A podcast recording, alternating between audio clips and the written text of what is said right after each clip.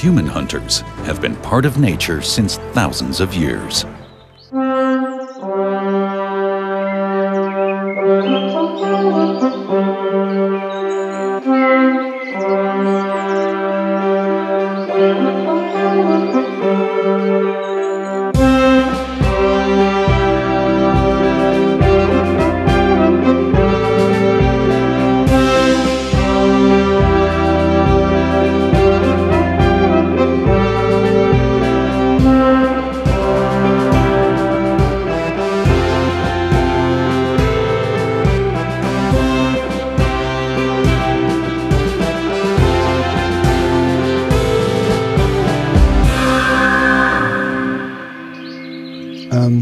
Über die 50 hinaus. Mit der 1 tat ich mich jetzt ja offensichtlich schwer.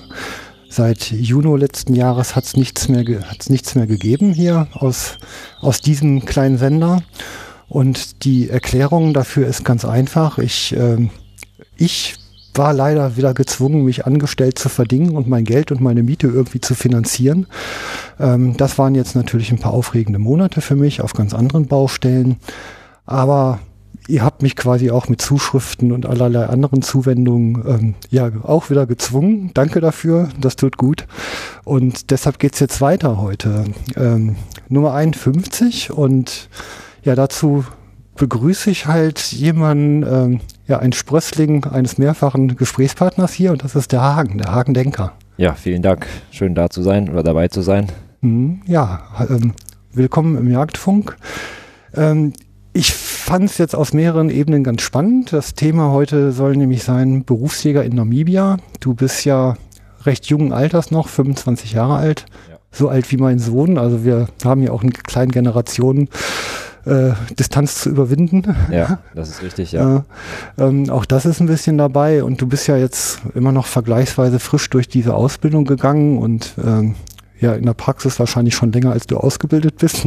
ja, das ist richtig. Man, man jagt natürlich, in Afrika ist es ja immer etwas einfacher. Man kann, ähm, wenn man auf, auf einer Farm lebt, also auf, auf Privatland, da kann man schon vorher jagen und ähm, das macht es natürlich etwas einfacher, da schon richtig ähm, äh, in der Praxis drinne zu sein und ähm, mitzumachen und ähm, da ist es dann irgendwann ähm, klar, oder war es für mich klar, dass ich dann irgendwann dann in die Jagd auch einsteige. Ja. Ähm, du, ich habe ja ein, zwei der Bücher deines Vaters gelesen und ähm, dann war irgendwann mal die Rede davon, wenn es langweilig wurde am Wasserloch, dann ähm, wurde Fußball gespielt und zwar mit Elefantendungen. Also da ist ja eine, eine ganz äh, frühkindliche Prägung auf, auf ganz viel draußen bei dir passiert. Ja, ne? ja. Also das war ähm, äh, die, die Geschichte, da waren wir irgendwo, da war ich noch ganz klein, da war ich vielleicht vier oder fünf Jahre alt, glaube ich. Und ähm, mein, mein, Vater und mein Onkel und meine Schwester war, waren an einem Wasserloch gesessen. Wir wollten mal einfach gucken, was da so kommt. Das war in, in einem von den Elefantenjagdgebieten. Und da ist halt lange nichts passiert. Und dann lagen da ein paar Elefantendungen, ähm, Elefantendungenbälle, sag ich mal, rum, also diese großen Losungsstücke. Mhm. Und dann habe ich angefangen damit zu kicken. Also habe da ähm, dann ein bisschen rumgesch rumgeschossen und ähm, irgendwann ähm, kam dann plötzlich eine Elefantenherde, die sich dann, also hat sich ja natürlich angekündigt und dann musste schnell wieder, wir hatten so einen kleinen Schirm gebaut und da ging es dann ganz schnell wieder rein. Aber das zeigt schon, also als kleiner Junge ist man natürlich noch etwas, ähm, hat man noch nicht so diese, ähm, die Ausdauer und die, ähm, ja, muss man sich halt mit etwas anderem beschäftigen auch. Ja, das ja. Sitzfleisch, wie wir es ja, nennen. Ja, genau, das Sitzfleisch, das habe ich heute auch noch nicht unbedingt, ähm, aber das hatte ich da auf jeden Fall noch gar nicht. Gar nicht, ne, klar. Ähm, ja, vielleicht einfach, äh, also ich, ich habe es ja eigentlich immer ganz gerne, so ein bisschen den, den Stallgeruch äh, zu verbreiten. Äh, ich meine, du bist ja jetzt unter Bedingungen aufgewachsen, vermute ich jetzt einfach mal, die wir hier in, in Europa, insbesondere in, in Zentraleuropa, so gar nicht kennen. Also ja. ganz viel draußen. Ja. Du hast, glaube ich, drei Geschwister noch, ne? Ja, ich habe drei Schwestern, eine ältere und zwei jüngere. Und ähm, also ich bin schon, wenn man das jetzt rückblickend sieht, bin ich schon so aufgewachsen, da, da haben selbst wahrscheinlich die wenigsten Kinder in, in Namibia ähm, äh, sind so aufgewachsen, also die jetzt eigentlich aus dem zivilisierten Haus, wenn man so will, ähm, in Anführungszeichen kommen, die, die, sind die wenigsten auch so aufgewachsen, wie, wie wir aufgewachsen sind. Also wir sind immer in den Jagdgebieten, das war ja in den 90er Jahren, da hatte mein Vater ein Großwildjagdgebiet im Nordosten von Namibia. Wir sind in Zelten groß geworden und haben den ganzen Tag an der frischen Luft im Dreck gespielt und kamen abends dreckig in die Badewanne. Also das war ein Leben, das kann man sich heute gar nicht mehr vorstellen. Das gibt es wahrscheinlich heute auch nicht mehr so, wie es das damals gegeben hat. Einfach draußen in der Wildnis zu sein. Das war ein Jagdgebiet von 1,2 Millionen Hektar und da waren wir mehr oder weniger ganz alleine. In der Nähe mhm. war, ein, war ein Dorf von den Einheimischen, aber sonst war da niemand. Und so bin ich groß geworden. Also sind, sind meine Geschwister und ich groß geworden. Also ich erinnere mich an einer Stelle, dass in einer dreiwöchigen Reise, wo wohl ein Jagdgast da war, nicht mal ein Flugzeug am Himmel zu sehen ja, war. Ja. Also es äh, ist, äh, also das muss man, wenn man das so durchsacken lässt, das ist schon wirklich nicht vergleichbar mit hier. Ja, ne? ja das ist was ganz Besonderes ja. und das gibt es heute auch nicht mehr. Also da fliegen schon Flugzeuge, aber das war, da warst du wirklich, da warst du wirklich ganz alleine. Und aber es war trotzdem schön und es, es war nicht schlimm. Und da hast du halt mit den Einheimischen gespielt und ähm, es gab nicht sowas wie einen Fernseher oder ähm, heutzutage hat man eine Playstation oder was weiß ich, das gab es einfach nicht. Das war, da hat sich nie die Frage gestellt, ähm, was mache ich jetzt, wenn ich das nicht habe oder so. Da, da hat man einfach draußen im, im Dreck gespielt. Wir hatten ein paar Spielautos. Und ähm, haben den Rest haben wir uns selber gebaut aus, aus Stöckchen oder mit, mit einem nassen Sand, also irgendwie mit Erde nass gemacht und dann was ein Häuschen draus gebaut. Also das, das ging alles und das mhm. konnte man alles, so konnte man auch groß werden. Also ja, offensichtlich. Ja. Bis hierhin hast du es geschafft. Ja, ja. ja. und das sind ja auch ganz andere Lebenserfahrungen. Also das, was man da mitnimmt, das äh, kann man ja auch ähm, schwer mit was anderem vergleichen. Und aber das sind ganz wichtige Lebenserfahrungen, die man da mitnimmt und, und, mhm. und man kriegt ein ganz anderes Gefühl für, für bestimmte oder für verschiedene Sachen. Und ähm, ja, es war schön. Also missen möchte, möchte, möchte ich es auf jeden Fall nicht. Mhm. Also ich erinnere da noch eine Szene einer Bekannten, also die auch kleine Kinder hat, die explizit aufs Land rausgezogen ist. Und da stand eines Tages, äh, klingelt es an der Tür und dann steht da ein wildfremder Mann mit ihrem kleinen Sohn und sagt, den Kleinen, den habe ich da hinten am Bach beim Spielen gefunden, den habe ich mal lieber hier nach Hause gebracht. Und dann sagt die, ja, deshalb wohnen wir hier. Ja. also ja. Äh, das ist ähm, aus mancher Perspektive der Menschen, die hier leben, eine Situation, die man geradezu als gefährlich empfindet. Ne? Ja. Tür auf, Kinder raus. Ja, und das ist eigentlich undenkbar, dass, ja. dass, dass sowas gehen, gehen darf vielleicht, aber es ist, es ist eigentlich ganz normal. Es ist ja eigentlich ein ganz normales Leben mit der Natur, in der Natur, im Dreck draußen spielen und ähm, dass man nicht vor alles Angst haben muss, dass ähm, natürlich, wenn man an der Straße wohnt, das, das kann man nicht, ähm, das geht dann natürlich nicht, aber wenn, wenn man draußen ist, warum kann man nicht draußen auch spielen und sich aufhalten und seine, seine Grenzen irgendwo wo suchen und ähm, also das ist, das kann man gut vergleichen mit sowas. Wenn man auf dem Bauernhof groß wird, da kannst du halt rausgehen, dann bist du halt im Schweinestall oder bei den, bei den, bei den Rindern, was weiß ich. Also das, ähm, das kann man gut vergleichen, so einen Vergleich da in die Richtung ziehen. Ja. Mhm. Also es sind ja aus, zumindest aus dieser Sicht andere Gefahren. Also ich bin ehrlich gesagt mittlerweile nicht mehr der Meinung, dass die Gefahr größer ist. Also ja, hier ist ja. nämlich auch ganz schön gefährlich, ja. wenn man sich hier bewegt in dieser Welt. Ähm, man kriegt ja wahrscheinlich auch so einen Instinkt dafür, ne? ähm, an welche Tiere man anfassen darf und wo man lieber stiften geht. Äh, äh, also ist ja gar nicht so viel Ausbildung von zu Hause, wahrscheinlich so ein selbstverständliches damit umgehen lernen. Ja, oder? ja und das ist auch so, man, man weiß, was man machen darf und wo man, man geht halt nicht in irgendwelches dichtes dichtes Unterholz, wo vielleicht eine Schlange sein könnte oder so, das, das lernt man einfach. Und das, das ist, wie du sagst, wenn du, wenn du im Straßenverkehr, da, da weißt du auch, wie du dich zu verhalten hast und läufst nicht aber auf eine Straße, ohne links und rechts zu gucken. Und äh, im, im Grunde ist es das Gleiche, wenn du im Busch draußen bist, in der Natur, da musst du auch auf bestimmte Dinge achten, um zumindest ähm, versuchen, sicher zu sein. Mhm.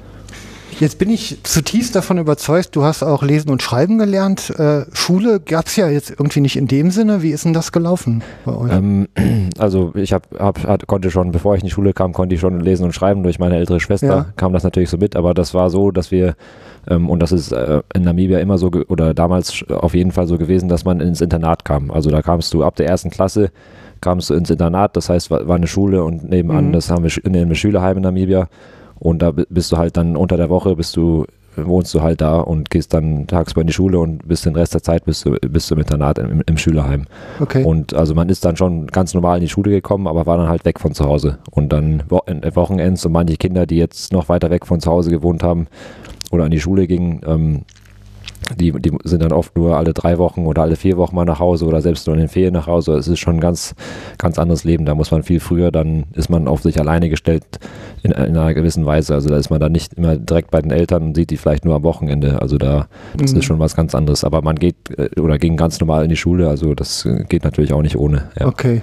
Also das, das erzwingen einfach die Entfernung im Land, vermute Ja, ich, ne? So ja. eine Ja Form. man, ja, man kann nicht, man ist da äh, zweieinhalb Stunden von, von der nächsten Stadt entfernt, wo eine, wo eine Schule ist und da, da kann man nicht jeden Tag hinfahren. Also das ist einfach Mhm. logistisch nicht möglich. Und äh, in die Stadt als, als Farmer, als wenn man auf dem Land lebt, in der Natur, willst du auch nicht in die Stadt ziehen. Da ähm, Mhm. zieht jetzt nicht die Mutter dann mit in die Stadt, nur damit die Kinder in die Schule gehen können. Also Mhm. da war einfach das Internat und das Internat ist ja auch nicht, äh, äh, das ist sehr schön, da hat man seine Freunde immer um sich und äh, kann viel mit den Freunden machen und so. Und also es ist schon, wenn man sich erstmal dran gewöhnt hat, dann ist es ein schönes Leben auch. Und das ist auch, auch, auch eine ähm, schöne Weise gewesen, um aufzuwachsen. Mhm, Okay.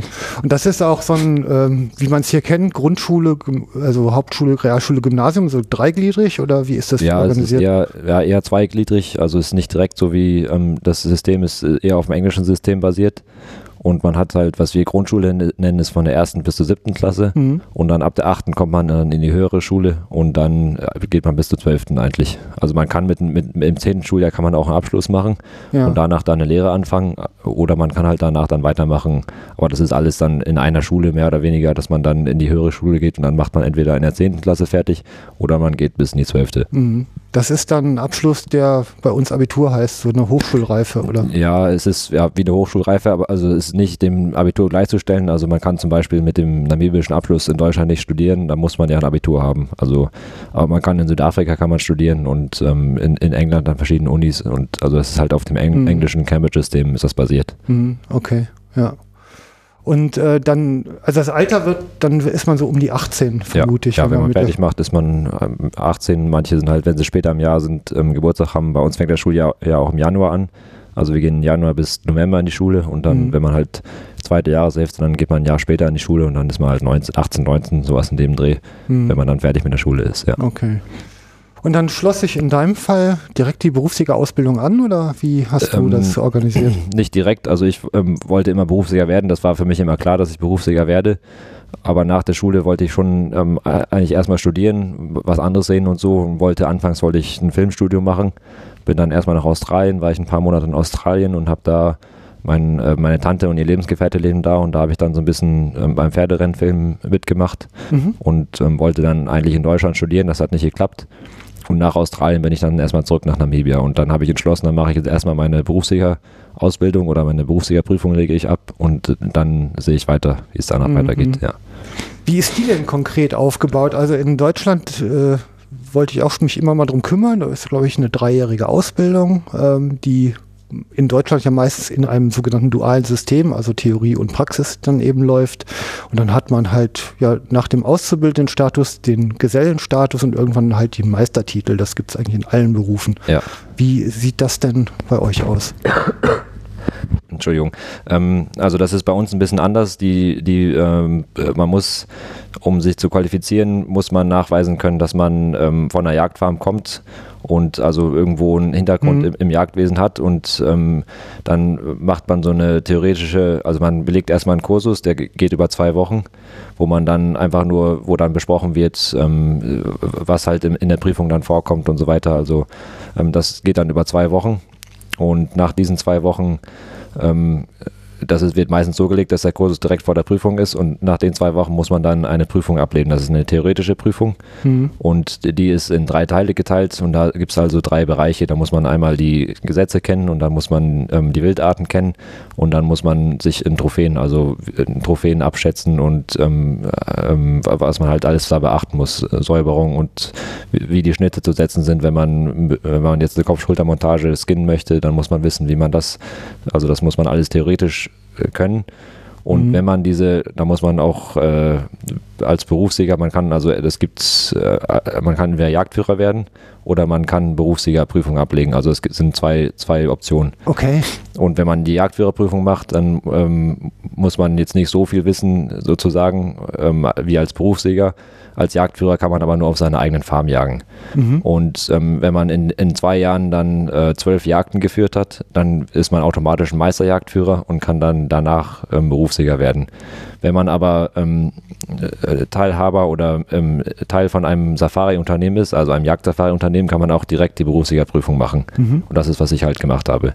Da jedenfalls bei der Berufsjägerprüfung muss man ein bisschen mehr wissen, weil dann darf man landesweit Berufen, äh, also Jagden führen. Mhm. Und ähm, Jedenfalls, wenn man dann diese theoretische Prüfung bestanden hat, dann muss man sich für eine praktische Prüfung anmelden. Und dann, da kommt dann faktisch ein Prüfer ähm, in das Jagdgebiet, auf die Farm, wo auch immer, wo man die Prüfung ablegen möchte. Und dann muss man ähm, ähm, muss man dann ein Tier erlegen. Also da muss man dann richtig mit dem, mit dem mhm. Prüfer auf die Jagd gehen, muss sich da gut verhalten, muss äh, zeigen, dass man pirschen kann und dass man dem, dem, dem Jagdgast das klar machen kann, wie, wie man sich zu verhalten hat auf einer Jagd und muss dann also erfolgreich etwas anpirschen und dann auch erlegen.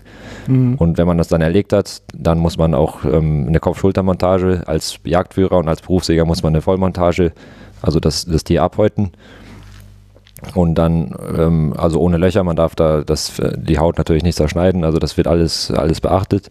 Und wenn man dann das abgeschlossen hat, ähm, dann äh, äh, muss man noch, äh, also der Prüfer bringt einige Trophäen mit, die, die stellt er auf 100 Meter an eine Wand oder an, an einen Zaun oder so und dann muss man das abschätzen, wie, wie stark die Trophäen sind, mhm. also der Länge nach. Ähm, wie, wie, lang ist, dann bringt er eine Kudu-Trophäe mit und dann muss man schätzen, wie lang der Kudu ist und da hat man halt eine kleine Marge, wo man drinnen liegen muss und wenn man da drinnen liegt, dann, also das sind alles so Prüfungspunkte, die beachtet werden und das muss man alles dann bestehen.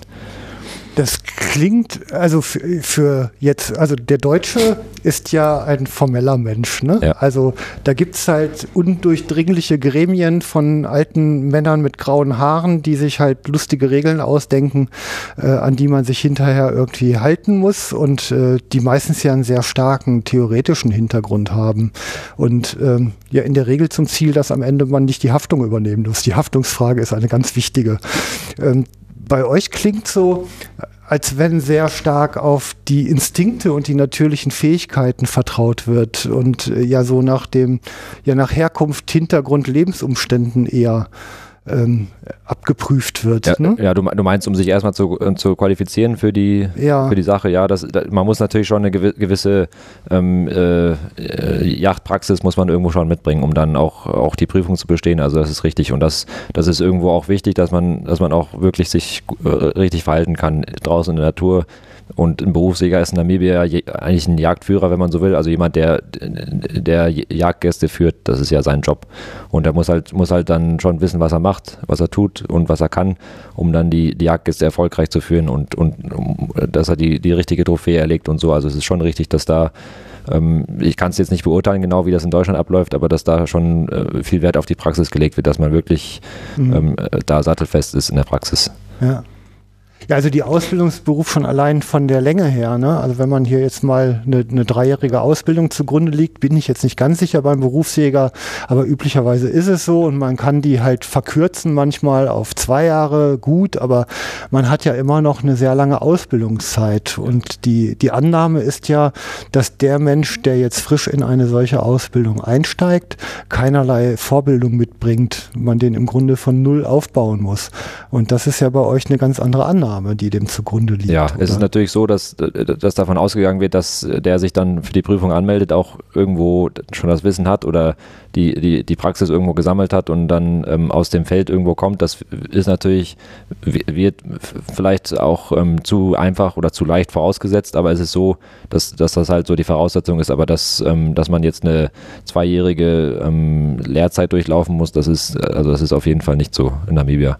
Wie gesagt, man muss halt diese, diese, ähm, diesen Kursus machen vor der Jagd und da, oder vor der Prüfung und da wird halt alles ähm, abgedeckt, was man für die Prüfung wissen muss, was man eigentlich sowieso wissen sollte, aber es wird halt nur geguckt, dass man da auch wirklich hm. ähm, bereit ist für die Prüfung. Ja. Hm, okay. Ja, aber im, und das ist wahrscheinlich auch Verbesserungs, äh, verbesserungsfähig, ähm, äh, das, das System, das, wie die Prüfung abläuft und so, das kann man auf jeden Fall verbessern. Also es ist nicht so, dass es ein perfektes System ist und äh, da, da, werden auch viele Leute Jagdführer oder Berufsjäger, die es vielleicht nicht werden sollten oder unter, wenn, wenn man das jetzt über zwei, zwei Jahre machen würde, die, die da einfach nicht die Geduld hätten oder die, ähm, den Biss hätten, sich da für zwei Jahre festzubeißen. Und, mhm. und ähm, aber im Augenblick, ähm, wie, wie es, also läuft es halt äh, über, über eine kürzere Zeit.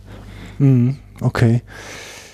Ähm, du sagtest vorhin, da gehen Prüfer mit praktisch auf die Jagd. Äh, welche Qualifikation müsste denn ein solcher Prüfer mitbringen und wer macht ihn zu einem Prüfer? Ja, das ist so eine andere Sache. Also die werden von der ähm, vom Umweltministerium, von der Naturschutzbehörde werden die bestimmt. Mhm. Und ähm, äh, was die selber für Qualifikationen haben müssen, um sich als Prüfer zu qualifizieren, könnte ich jetzt gar nicht so sagen. Aber es gibt nicht sehr viele. Also es gibt, glaube ich, in Namibia drei oder vier Leute, die äh, solche Prüfer sind. Mhm. Und ähm, die müssen natürlich schon irgendwo was können. Ähm, äh, aber das ist auch, es wird auch besprochen oder es soll irgendwann so weit kommen, dass von der Berufsjagdvereinigung, die Namibia ja hat, dass da, also dass, dass da nicht nur ein Prüfer ist, weil das ist auch mal so ein, so ein bisschen so eine Sache.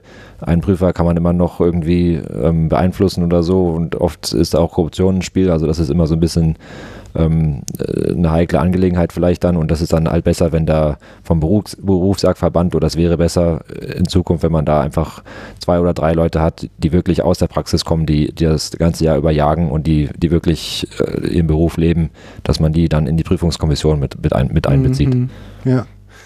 Also ich merke schon, es ist halt einfach grundlegend anders. Ne? Also ja. diese, diese Art und Weise, an dieses Leben heranzugehen, unterscheidet sich mal ganz grundlegend von der europäischen Sichtweise. Also wo wir hier ja enge Räume und viele Formalismen haben, damit die Menschen sich nicht gegenseitig wehtun und äh, ja die Tiere irgendwie auch zu ihrem Recht kommen. Ne?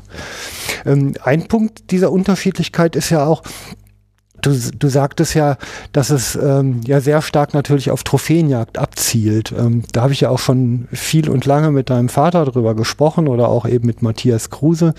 Ähm, äh, also äh, Trophäe in eurem Sinne heißt ja irgendwie alte, reife Trophäe und nicht irgendwie das größte Stück Knochen, was sich irgendwie auf dem Kopf zu finden. Ja, ja das ist richtig. Ist, ne? Also es ist natürlich ja. kein Problem, wenn man die größte Trophäe schießt, aber die sollte halt gleichzeitig alt sein. Also das, das, das ist ja auch schön. Man kann ja auch Gefallen finden an, an einer großen Trophäe, aber es ist halt ähm, idealerweise ist dieser, alt, dieser große Trophäenträger dann auch ein alt, altes, altes Stück Wild. Ja. Und das wäre halt das Wichtigste, dass man nicht nur guckt, wie, wie, groß ist der, sondern wie alt ist der auch. Und wenn er dann alt ist, dann ist schön, aber wenn, wenn er halt nicht alt genug ist, dann, ähm, dann sollte man ihn laufen lassen. Und weil wenn es nur darauf hinaus ähm, läuft oder da, darin ausartet, dass man nur das Größte von jedem sammelt, dann ist es auch irgendwo nicht mehr vertretbar. Oder ich könnte es nicht vertreten. Also es, man muss schon sich da irgendwo mhm. irgendwelche Reize setzen und nicht einfach nur äh, alles einsammeln, was halt das Größte ist und wo man eine, für jedes Tier eine Goldmedaille bekommt oder so. Das ähm, sollte nicht das Ziel sein. Mhm. Also wir haben hier ja einen, einen, starken Schwerpunkt auf Bestandsregulierung, ähm, weil hier natürlich äh, an, an dem Quadratmeter Lebensraum wir Freizeitinteressen, Nutzungsinteressen, da soll halt Holz wachsen oder Nahrungsmittel. Ähm, ja, und irgendwie ein Stück weit Lebensraum ist es für die Tiere natürlich auch noch. Und jetzt guckt man halt eben sehr stark, dass man Populationen einreguliert, was mehr oder weniger gut gelingt mit mehr oder weniger Fleiß und den verschiedensten Hilfsmitteln.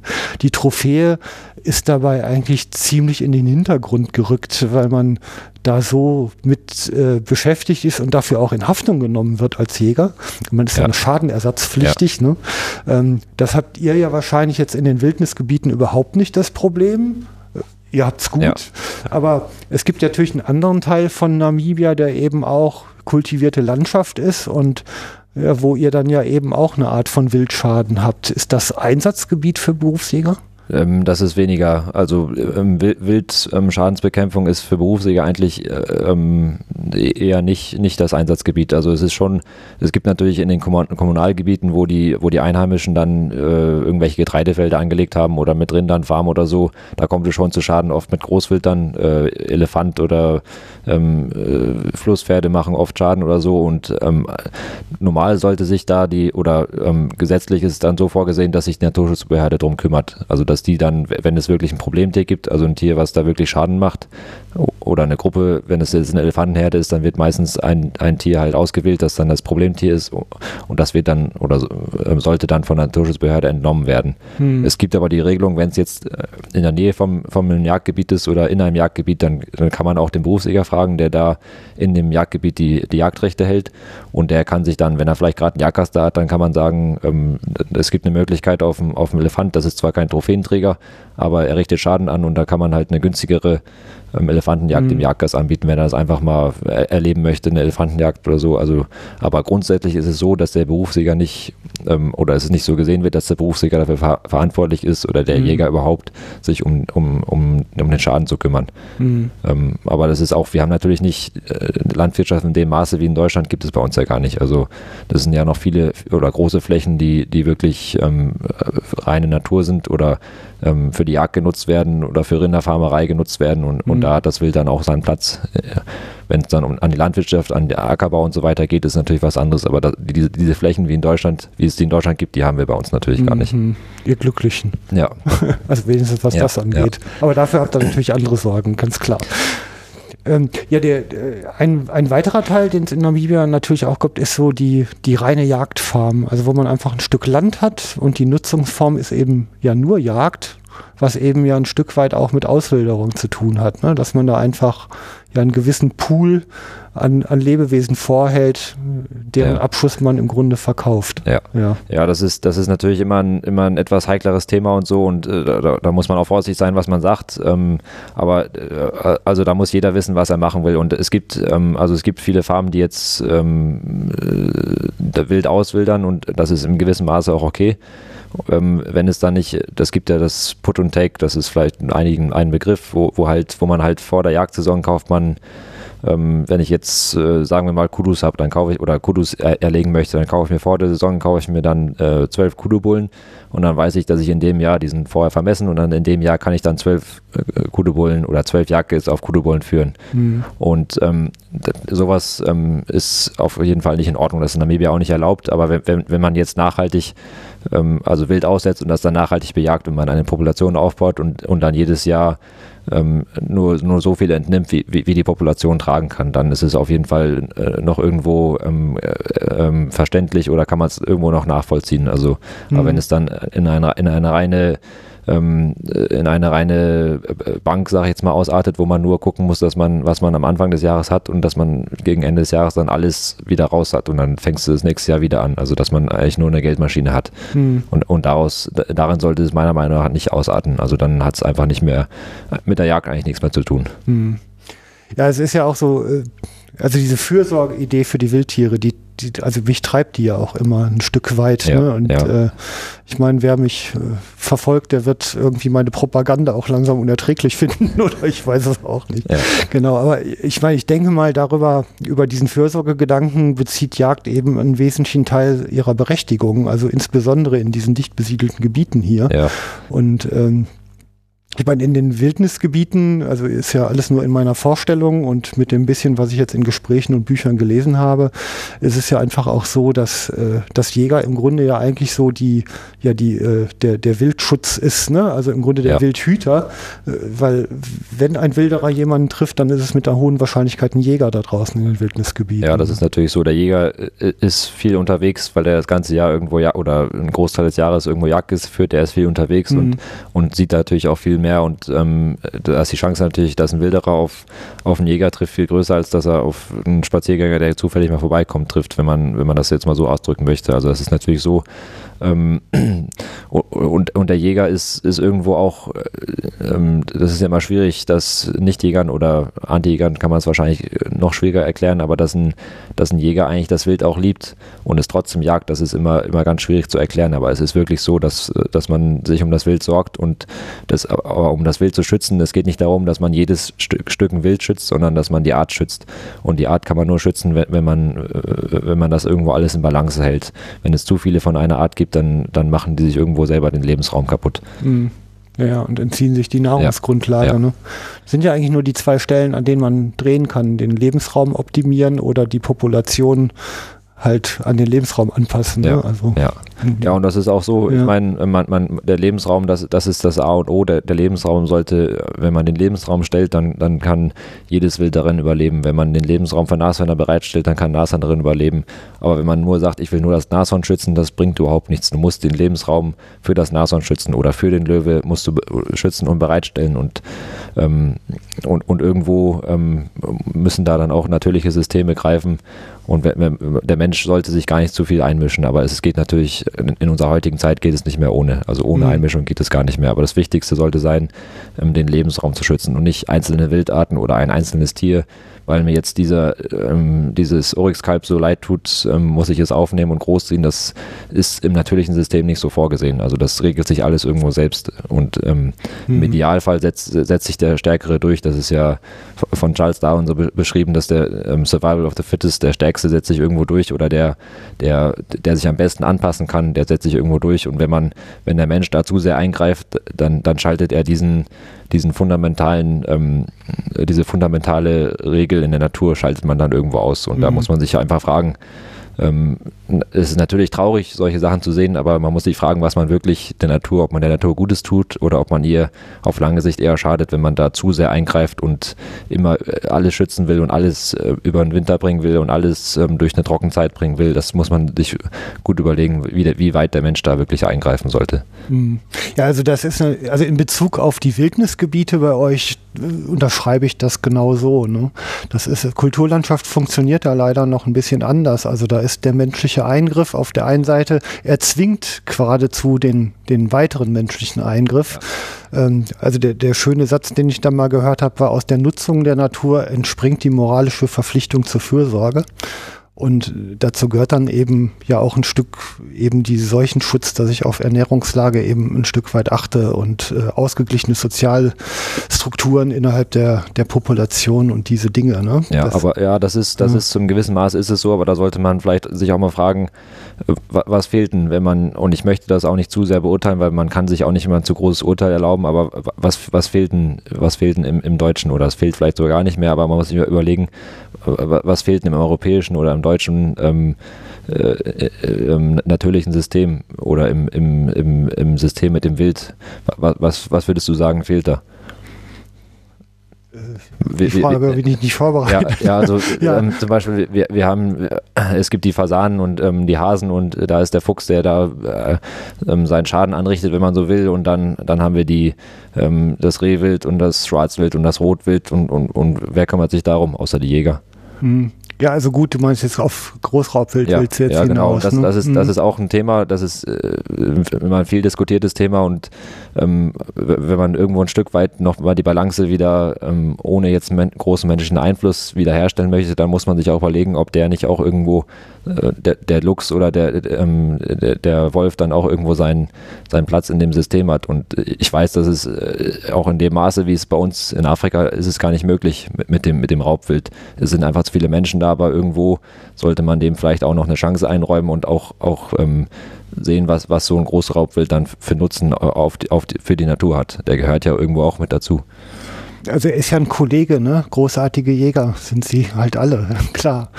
Ich meine, wir haben hier, also so, so Punkte, wo ich zum Beispiel relativ eklatant finde, ist, man schont Füchse in Wäldern halt sehr stark, weil die ja Mäuse fressen und die Mäuse machen wieder Verbiss. Deshalb ist das ja. ne, forstlich betrachtet natürlich toll, wenn viele, viele Füchse da sind. Also wenn ich den Luchs reinstecke, dann treffen die sich halt am gleichen Luder und dann springt auf einmal Reude von Fuchs auf auf Lux über und dann hat man im Grunde den Infektionsdruck halt einfach drin. Ja, und das ist zum gewissen Maße ist wahrscheinlich richtig, aber wenn wir, wo ja. wir jetzt gerade mal beim Fuchs sind, ähm, der Fuchs hatte ja früher, wenn, er, wenn es zu viele Füchse gab, dann, dann brach die Tollwut aus. Mhm. Und die, die Tollwut, wenn man es mal ganz, ähm, äh, ganz sachlich be, ähm, äh, be, ähm, also betrachten möchte, das ist ja eigentlich nur ein ähm, Populationsregulator. Ja, na klar. Mhm. Es gibt so viele Füchse, also äh, ähm, bringt die Natur irgendwas ins Spiel, um die, um die ähm, Population zu reduzieren. Mhm. Die, jetzt wurde die Tollwut aus, ausgerottet oder also wo, es gibt keine Tollwut mehr oder kaum noch Tollwut unter den Füchsen in, in, in Europa oder in Deutschland und ähm, jetzt, jetzt meckern alle drüber, es gibt so viele Füchse und ich möchte es nochmal sagen, ich möchte jetzt mich nicht äh, zu sehr einmischen in die Diskussion, aber man muss sich vielleicht mal einfach nur überlegen oder Punkte schaffen, wo man, wo man nachdenkt, ähm, äh, jetzt sind so viele Füchse da und alle klagen drüber und ähm, das Niederwild wird immer weniger, aber ist alleine der Fuchs dafür verantwortlich. Also das sind so, ja, ja. Ähm, ja klar. Ich meine, das ist natürlich auch mit, mit, mit der Landwirtschaft und so, das ist ein ganz großer Faktor, aber der, der Fuchs kann auch nichts dafür, ähm, so gesehen. Also dass, mhm. dass es die Tollwut nicht mehr gibt, da kann der Fuchs nichts für. Also Nee, natürlich nicht. Ja. Aber also ist ja dann, also man kann es jetzt von unterschiedlichen Seiten immer angehen, ja, diese und, Themen. Ja, und das ist für mich natürlich ja. auch einfach, jetzt, jetzt hier zu sitzen und, und zu reden und ähm, vielleicht bin ich da auch zu sehr Idealist oder, oder Träumer oder so, aber trotzdem, ähm, ist, ich denke, das ist wichtig, dass man zumindest sich diese Sachen dann überlegt und, und, und vielleicht auch mal eine andere Sichtweise ähm, sich überlegen kann und selbst wenn sich nichts ändert oder wenn man eine andere Meinung ist, ähm, man sollte trotzdem sich einfach äh, Gedanken drüber machen. Mhm. Also ich versuche ja auch meinen Job nicht so sehr auf Meinung verbreiten äh, auszubauen, sondern eher hier Plattformen zu bauen, um ja. halt genau das auch mal zu entfalten. Ja. Und das ist äh, ja eben immer die Güterabwägung. Also wie du, wie, also das war ja im Grunde auch der Gedanke, mache ich den einen Eingriff, also zum Beispiel eine Tollwut rausnehmen, erzwinge ich damit den anderen Eingriff, nämlich jetzt noch ähm, ausgedehnter halt zu bejagen, zum Beispiel. Ja. Ne? Weil ich die Regulation woanders hinkriegen muss. Andersrum stecke ich hier natürlich auch wieder in gesellschaftlichen äh, Interessen. Also äh, Mutti mit Kinderwagen hat halt keine Lust, einen tollwütigen Fuchs gegenüber zu stehen und sich dieser Gefahr auszusetzen. Ne? Das ist halt ja. auch da. Das ist auch ja, ein natürlich, Druck. Das, das, ist auch, das ist auch völlig mhm. legitim. Das, das ist vollkommen normal und das ist, sind ja auch natürliche Instinkte irgendwo und, ähm, und deswegen, das macht das Thema natürlich nicht einfacher. Ja. Und ähm, aber trotzdem sollte man sich äh, zumindest irgendwo äh, Gedankenpunkte schaffen, wo man sagen kann, äh, vielleicht geht es auch so oder ähm, was weiß ich, auf großen Truppen, Truppenübungsplätzen und so. Aber wie gesagt, das ist, die Tollwut gibt es ja auch nicht mehr, mhm. ähm, so, so, so, wie ich das verstehe. Also das ist, das ist ja kein Thema mehr. Aber das sind alles so Dinge, ähm, wo man sich fragt, wie weit sollte der Mensch wirklich eingreifen in, in solche natürlichen mhm. Dinge. Und die, die, die Tollwut würde ja theoretisch dann nur dann ausbrechen, in, in großem Maße, wenn, wenn zu viele da sind. Und wenn man das dann, ähm, wenn man jetzt an einem Punkt ist, wo es die Tollwut theoretisch geben könnte, aber der Jäger trotzdem eingreift und, und, und die Population so reguliert, dass keine Tollwut ausbricht. Oder äh, wenn, wenn der Luchs da ist oder wenn der Wolf da ist, die kümmern sich auch drum, die werden dann auch mal einen, ähm, einen Fuchs schlagen. Mhm. Das, sind, das sind ja alles Dinge und das ist bei uns in Afrika genauso. Der, der Große schlägt den Kleinen und, und so läuft das. Mhm. Also das ist in der Natur, ähm, ist immer einer größer oder immer einer ähm, hat, das, hat das letzte Wort und dann hat wieder jemand anders das letzte Wort und das ist ja ein Kreislauf, das, das geht ja nicht nur in eine Richtung. Mhm. Also das ist ja keine, keine Kette, äh, wie, wie es eine Nahrungskette ist, sondern es ist ein Kreislauf, das ist der Kreislauf des Lebens irgendwo. Mhm. Ja, ja, das. Also interessanterweise, wenn man es hier so beobachtet, dann hat sich das Ganze so in den wirtschaftlichen Bereich verlagert mit dem Recht des Stärkeren. Ja.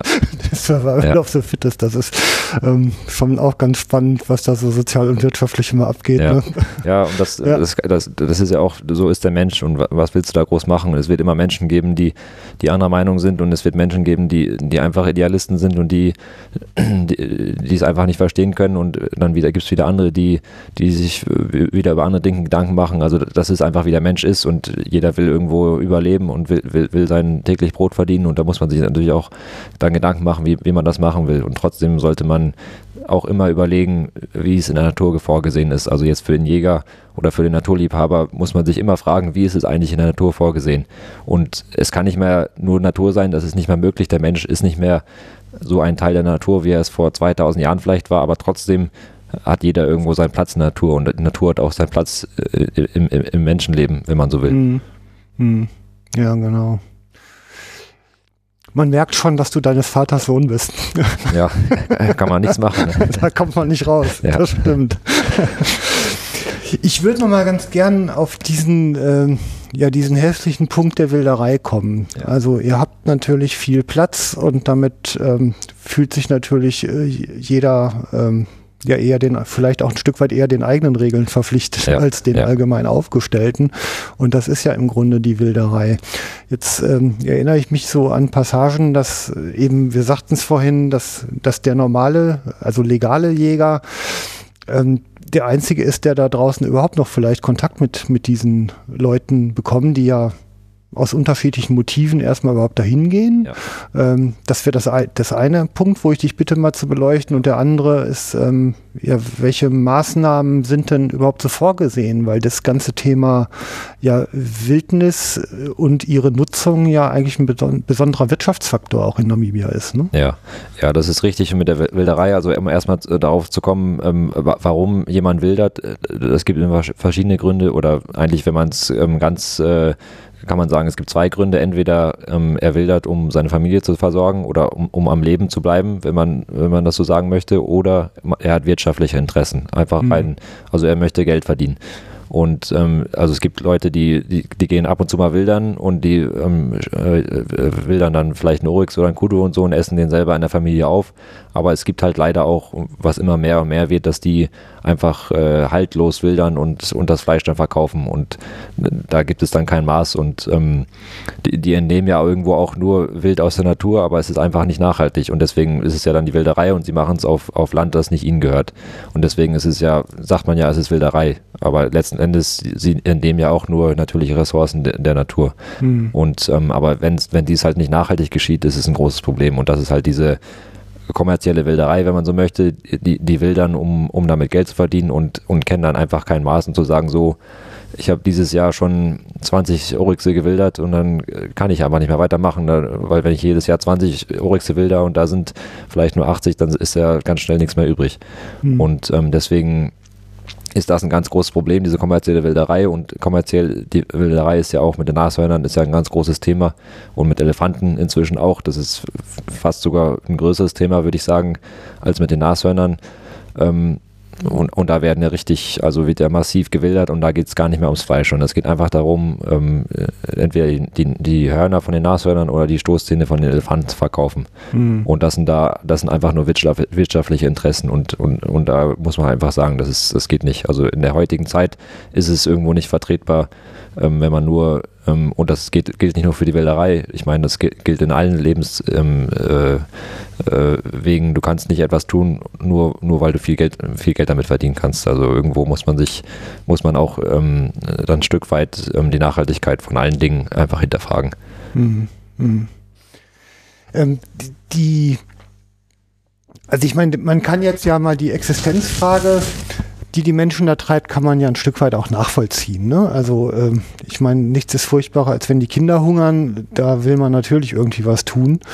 Ähm, und ich meine, insofern ist es zumindest halt erstmal äh, nachvollziehbar. Ja, ja, ja das ist wenn richtig. auch ja. immer noch verboten. Ja, das kann man ja, wenn man, wenn man selbst Familie hat oder was weiß ich, das kann man ja nachvollziehen. Das ist ja völlig normal, dass man seine Familie ähm, unterstützen möchte und irgendwo als erstes mal was zu essen auf den Tisch bringen möchte. Mhm, mh. ähm, jetzt ist ja, ich sag mal, Jagd aus Sicht der dieser einheimischen Bevölkerung, also wo ja vermutlich der größere Teil der Wilderer daraus entstammt. Also wenn sie nicht gerade mit dem Hubschrauber einfliegen, das sind dann eher vielleicht aus anderen Landstrichen, ähm, dann ist ja der Legaljäger eher ein Privilegierter. Also das ist ja fast wie der Adel, der darf da draußen und ich nicht. Äh, ist da nicht so eine Neiddiskussion im Gange ein Stück weit auch? Das, das ist wahrscheinlich schon so, ähm, dass da irgendwo da Neid aufkommt, das ist ganz klar ähm, äh, weil, weil der, der ähm, legale Jäger hat es ja und kann sich das ja alles leisten und so. Aber ähm, die Frage ist, äh, warum, warum kann sich der Einheimische oder der Kommunalfarmer oder was weiß ich, warum kann er sich das nicht erlauben? Warum kann, wenn, wenn er, es gibt ja inzwischen viele Einheimische, die, die selber Land haben. Ähm, und, und warum haben die kein Bild drauf? Da muss man einfach mal mhm. fragen. Ähm, das ist alles eine Frage der Nachhaltigkeit und da, und da muss man niemanden Vorwurf machen. Das muss man alles, da muss man auch verstehen, worum es geht bei der Nachhaltigkeit. Und wenn man es nicht versteht, dann kann man es auch nicht, kann man es auch nicht äh, leben sozusagen wenn, wenn jemanden, muss man ja erstmal erklären, der es vielleicht nicht ähm, von klein auf gelernt hat, was es heißt, nachhaltig zu sein oder etwas nachhaltig zu nutzen. Und äh, ähm, ich denke, das ist der größte Punkt, dass die das vielleicht einfach nicht verstehen, die, die Nachhaltigkeit. Aber ob man da wirklich einen Vorwurf machen sollte oder ob man irgendwo ansetzen müsste und sagen müsste, das, das muss man einfach mal versuchen, unter die Menschen zu bringen, äh, was es bedeutet, nachhaltig zu sein. Und wenn man, wenn man sein eigenes, ähm, sein eigenes Wild hegt, dann kann man es auch nutzen. Du mhm. kannst es natürlich nicht bis zum Geht nicht mehr nutzen, aber wie gesagt, es muss nachhaltig sein also so zwischen den Zeiten, Zeilen höre ich und deshalb nehme ich es jetzt nochmal explizit, heißt in den Landstrichen äh, der einheimischen Bevölkerung gibt es im Grunde kein Wild mehr, weil es äh, quasi komplett weggenutzt ist? Ja, nicht direkt, aber es gibt natürlich da, wo, wo so ähm, Ballungsgebiete sind, wo, wo ganz viele, also wo die Einheimischen einfach ja. Gewalt leben, da gibt es halt kein Wild mehr. Aber es gibt natürlich die, die ganzen Jagdkonzessionen, für die Namibia auch bekannt ist, da, das sind ja auch alles ähm, Kommunalgebiete von den Einheimischen und da, und da gibt es ja sehr viel Wild. Und deswegen, also das kann man nicht pauschalisieren, aber es gibt halt so Gebiete, wo, wo, wo halt einfach so Kleinsiedlungen sind und kleine mhm. Farmen sind und so. Und da, das ist einfach, ähm, da überlegen die sich das gar nicht. Und die haben halt ähm, nicht den Nutzen, nicht den Nutzen von der Jagd, wie es, wie es diese großen Konzessionsgebiete haben, wo, wo halt ähm, die Jagdrechte verpachtet werden und so, und so ganz kleine, das sind dann oft kleine Farmen, also für namibische Verhältnisse kleine Farmen von 500 oder 1000 Hektar die, die dann verteilt sind und da ähm, äh, wissen die einfach nicht oder da kannst du erstens das Jagdrecht nicht verpachten, ähm, weil es einfach zu klein ist und zweitens die überlegen sich das gar nicht, äh, was das bedeutet Nachhaltigkeit und so. Die wollen, wollen dann ihre, ihre Rinder und ihre Ziegen und ihre Schafe halten und, und da ist das, das ist einfach das Wichtigste dann in dem, in dem Moment. Mhm. Okay. Die, ähm, also die regierungsseitig seid ihr ja ganz gut verankert in Namibia, ne? Also ja. was ich jetzt so mitbekommen habe. Ihr habt halt einen Umweltminister, der äh, das ausdrücklich mit zu den erklärten Zielen, also dass eine vernünftige Jagdausübung einfach äh, ja Teil der lokalen Wirtschaft ist und eben auch so genutzt wird, dass, dass die Natur, vorhandene Natur damit erhalten wird. Ne? Das ja. ist also ja, ein erklärtes ja, Konzept. Ja, das ist, ist ja auch irgendwo im Grund, Grundgesetz festgeschrieben. Also Namibia war eines der ersten Länder weltweit, die es wirklich in ihrem Grundgesetz verankert haben, dass jeder Namibianer ähm, das Recht hat, ähm, die natürlichen Ressourcen ähm, nachhaltig zu nutzen. Also mhm. dieses Recht unterliegt ähm, oder hat, hat jeder, der in Namibia lebt, natürlich im, im, im, im Rahmen des Gesetzes, aber trotzdem jeder hat irgendwo das Recht, die natürlichen Ressourcen nachhaltig zu nutzen. Und das ist, die Jagd ist, ist äh, wenn sie richtig ausgeübt wird, eine, eine mhm. Nutzung der natürlichen Ressourcen. Mhm. Ja, seit ein paar Millionen Jahren. Ne? Ja, genau. Das ist ja nicht erst, das haben ja. wir uns ja nicht erst seit ähm, 30 Jahren überlegt, sondern das, wie du sagst, das gibt es schon immer. Also das wurde halt dann irgendwann nur dann definiert, was es wirklich ist. Ja. Mhm. Also im, im Umfeld äh, meiner Aufnahme mit Tadschikistan vor zwei Jahren ja jetzt äh, und jetzt auch mit ein paar Gesprächen nebenher, äh, kommt ja immer mehr in Mode so ein Konzept dieser Gemeinde, gemeindebasierten Jagdbewirtschaftung. Also, dass man ausdrücklich die, die örtlich lebende Bevölkerung mit in diese Konzepte integriert und ja damit eben diese Art äh, von ja, naturschützender Nutzung ja. eben halt wirklich zur Herzensangelegenheit ja. macht. Ähm, erlebst du solche Be Bewegungen bei euch auch? Ja, also äh, äh, das ist ja auch irgendwo, äh, es ist zwar nicht in Namibia entsprungen, aber es ist in Namibia ein sehr ähm, äh, sehr erfolgreich erprobtes ähm, Konzept dieser ähm, gemeinschaftlichen Nutzung ähm, da wurden ja viele Hegegemeinschaften gegründet, also in kommunalen Gebieten, dass ähm, so Hegegemeinschaften gegründet wurden, wo dann die, ähm, die Gemeinschaft, die da halt lebt von den Einheimischen, dass die irgendwo den Nutzen von ihrem Wild haben und die, die Jagdrechte, wo es darauf hinausläuft, ist, dass die die Jagdrechte verpachten können. Also für ein, das wird ein Gebiet wird vorher ab, abgesteckt sozusagen und die können dann die Jagdrechte verpachten und haben dann halt ähm, da, da eine, eine kontinuierliche Ein, Einnahmequelle und ähm, haben, haben irgendwo den Nutzen von, von dem Wild oder von der Natur das sie irgendwo umgibt. Mhm. Okay. Also das ist, das ist in Namibia relativ weit verbreitet, dieses, das ähm, heißt der Communal Conservancy Program, also es ist so eine kommunale Hegegemeinschaft mhm. und ähm, das ist ähm, relativ weit verbreitet in Namibia und da sind da große Gebiete, so, wurden so unter Naturschutz genommen, also nicht ähm, in Nationalparks, aber ähm, halt Naturschutz in einer gewissen Weise und, mhm. und auch Naturnutzung durch die Jagd oder auch durch Fototourismus, das ist auch ein Teil davon, das, da, da, das sind alle so Rädchen, die ineinander greifen. Mhm. Okay ähm, als Berufsjäger in dieser Welt klingt jetzt alles so nach Friede, Freude, Eierkuchen, so alles fein. Aber ähm, wahrscheinlich gibt's ja auch ein paar faulige Stellen. Und ähm, ja, jung wie du ja nun mal bist, hast ja auch irgendwie wahrscheinlich ein paar Ziele, die du dir so vorgenommen hast. Ähm, ja, also faule, faule Eier gibt's, äh, ich denke, nicht nur bei den Berufsjägern, es gibt immer überall faule Eier. Ich meine, ob's ähm, bei den Ärzten ist oder ähm, bei, bei, Lehrern oder in der Kirche bei den äh, Priestern und so und, und ähm, aber die Jäger ist eine Jägerschaft ist eine kleine äh, relativ kleine Gemeinschaft und äh, da ist der Fokus viel größer drauf und weil es dann halt um die Natur geht und wir die ganze Natur zerstören und so weiter ist der Fokus immer ähm, viel mehr auf der Jagd und, und wenn da mal, und da sind faule Eier natürlich und wenn und die machen viel mehr Schaden für, für den gesamten Geschäftszweig irgendwo. Mhm. Und, ähm, und das kann man auch nicht verhindern, dass faule Eier da sind, aber man muss halt, muss halt versuchen, in Zukunft irgendwo ähm, das schwieriger zu machen, dass nicht ähm, jedes faule Ei dann auch sofort ein Berufsjäger wird oder werden kann, sondern dass man das von vornherein irgendwo schon ein bisschen ausschließt. Und das ist natürlich schwierig, das irgendwo in die Tat umzusetzen, aber das wäre vielleicht so ein Ding, wo ich mich drüber freuen würde, wenn das irgendwann mal, ähm, wenn man da wirklich ähm, da irgendwo Einhalt gebieten kann. Äh, habt ihr da irgendwelche äh, Mechanismen oder also ich fand jetzt zum Beispiel, ja, äh, dein Vater hat ja dieses Erongo-Verzeichnis gegründet, wo eben ja eine, ein gewisser Kodex an Regeln eben aufgestellt wurde, dem ein solches Gebiet zu entsprechen hat. Das ist ja im Grunde ein Ansatz, eine Qualität einzuziehen auf einer breiteren Basis. Ja.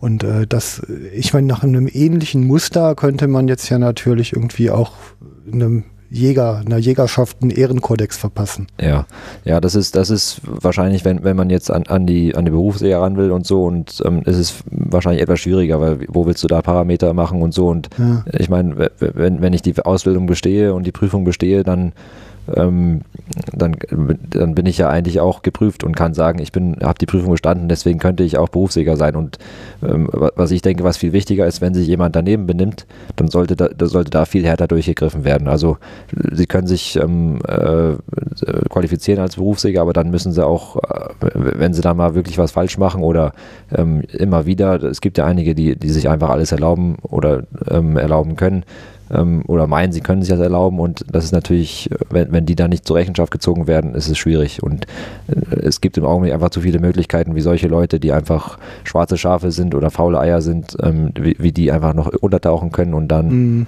dann wieder auftauchen und dann weitermachen. Und, und da müsste man in, in Zukunft, das muss ähm, einfach gesetzlich irgendwie äh, so geregelt werden, dass man da viel härter durchgreifen kann und dass denen dann auch die Lizenz entzogen wird zum Beispiel und dass auch wirklich irgendwo ein Zeichen gesetzt wird, was man sich erlauben kann und was nicht. Mhm. Mhm. Okay. Ja, sehe ich ähnlich. Das gibt es in Deutschland genauso. Ne? Ja. Wahrscheinlich ja natürlich wie in jeder anderen Gruppe auch, wie du ja, richtig ja, sagst. Genau, ne? Was hast du dir denn so als, als Ziele gesetzt für dein Tun und Handeln? Also also ich vermute mal bei euch, ihr macht so eine betriebliche Nachfolge. Also was ja, jeder Unternehmer hat ja dieses Problem. Bei euch scheint es ja auf einem guten Weg zu sein. Ja, also ich, ich glaube, das, das ist erstmal geregelt. Ähm, aber also persönliche Ziele, die ich irgendwo noch habe, also ich würde schon, schon gerne noch irgendwann mal ähm, äh, auf, auf Großwild führen. Also habe ich zwar auch schon so ein bisschen gemacht, aber da irgendwann vielleicht meine eigene Konzession ähm, pachten und da dann auf Großwild führen. Also das wäre jetzt meine persönlichen Ziele irgendwo ähm, die ich noch hätte. Aber, aber sonst ähm, äh, das Projekt, was wir bei uns haben, das ist ja auch ein, ein weitläufiges Projekt, was wir da im, im Erongo haben und, und dass das, also das ist auch für mich ein persönliches Ziel, dass das einfach auf weiterhin auf, auf festen Beinen steht und auch ähm, einfach gefestigt wird und, und wirklich äh, auch was zu sagen hat. Ähm, dieses äh, äh weitläufige oder weiträumige ähm, äh, Naturschutzgebiet, was wir, was wir inzwischen da unten bei uns haben. Mhm. Also mein Sohn glaubt ja manchmal, er hätte bessere Ideen als ich. Und ich sag, du spinnst ja. Habt ihr solche ja. Punkte auch? Ja, also äh, vielleicht nicht ganz so ähm, äh, explizit, aber man, man, hat natürlich immer andere Ideen. Ähm, und das ist ja auch richtig, du musst ja auch andere Ideen haben, als und, ähm, um, um äh, vielleicht was anderes zu erreichen oder ähm, um und du hast eine andere Idee, wie du, wie du zum, zum Ziel kommst. Und ähm, ich bin natürlich stark geprägt von meinem Vater, aber trotzdem habe ich meine eigenen Meinungen und so weiter. Und und vielleicht Meinungen, mhm. die, äh, wie, wie, ich etwas besser erreichen kann oder anders machen kann und so, das ist klar. Also, aber ähm, wir haben da eigentlich jetzt keine, wir stoßen eigentlich nicht mit dem Kopf zusammen oder so, aber ähm, jeder geht halt seinen eigenen Weg und das ist auch, ich konnte immer meinen eigenen Weg gehen und wurde nie irgendwie ähm, irgendwie in eine in eine Richtung gedrückt oder oder so. Das, ich hatte immer äh, ähm, meine eigene äh, Entscheidungsfreiheit und so. Und ich meine, ich hätte ja genauso gut, hätte ich äh, ein ganz anderer Berufsjäger werden können und so, aber ich hatte natürlich auch die Voraussetzungen irgendwo, aber trotzdem hatte ich immer, konnte ich immer mich so entwickeln, wie ich es halt wollte. Mhm.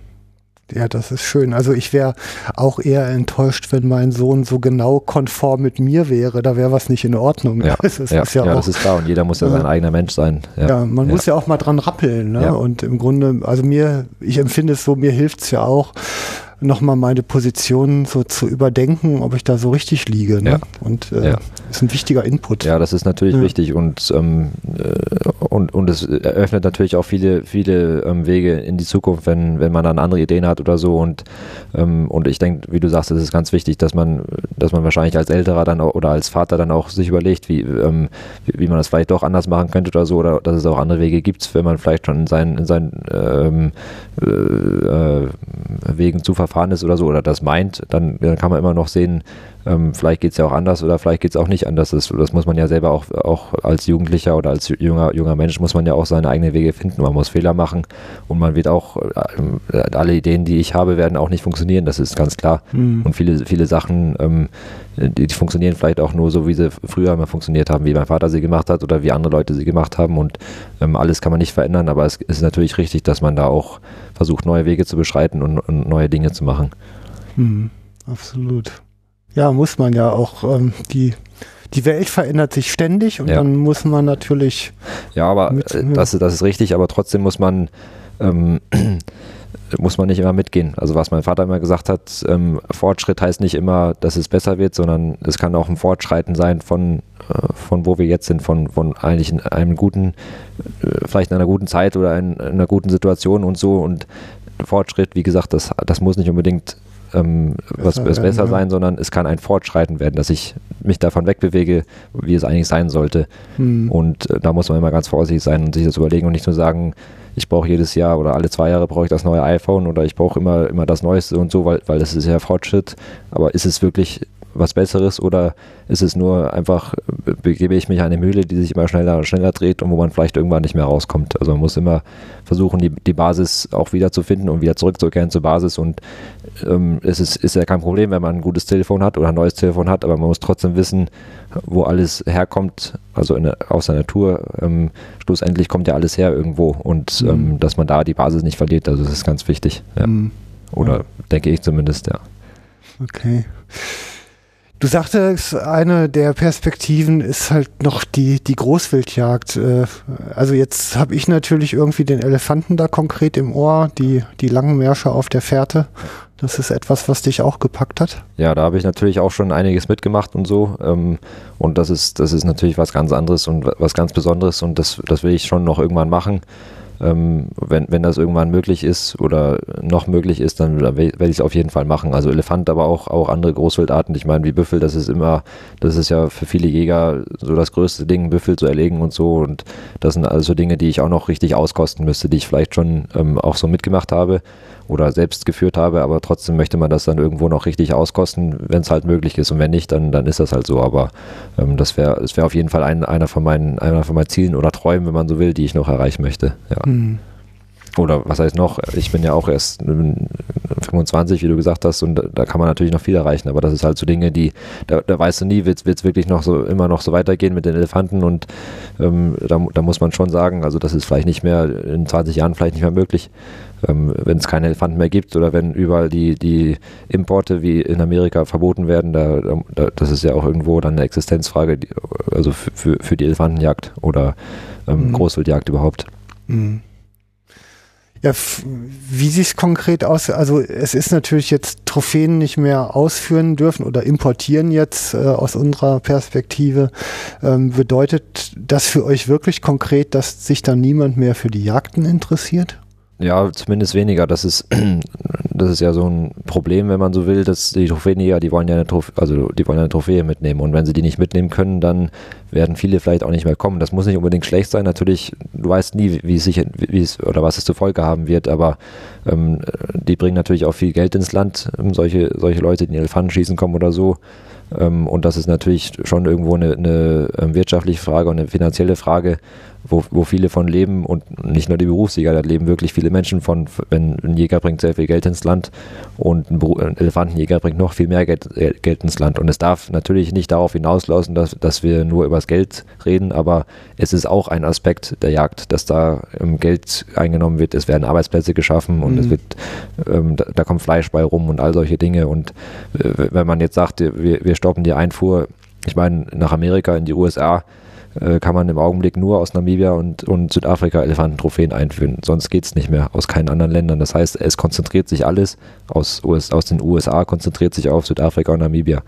Mhm. Und, und wenn der, der ganze Druck auf zwei Ländern ist, dann passiert natürlich auch viel, passieren viel mehr Dinge, die nicht passieren sollten. Da ist, da, da ist dann vielleicht viel mehr Korruption oder ähm, die, die Yacht ist nicht mehr nachhaltig, weil man, äh, weil einfach die Nachfrage so groß ist und der Druck so groß ist, dass man innerhalb von kurzer Zeit zum Erfolg kommen muss und, und das ist immer schlecht und, und, und man äh, schadet damit eigentlich nur dem, dem Wild, dem Elefanten zum Beispiel, schadet man dadurch nur, hm.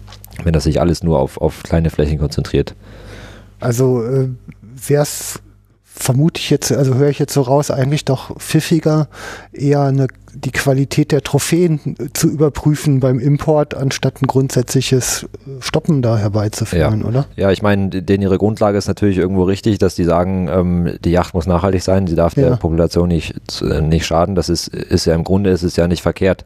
Aber, aber ähm, die Bürokratie, die dahinter hinter steckt, das dauert einfach viel zu lange. Wenn ich jetzt zwei oder drei Jahre brauche, um so, um so eine Entscheidung zu treffen, das ist einfach nicht, ähm, und da, da kann in der Zwischenzeit so viel kaputt gemacht werden.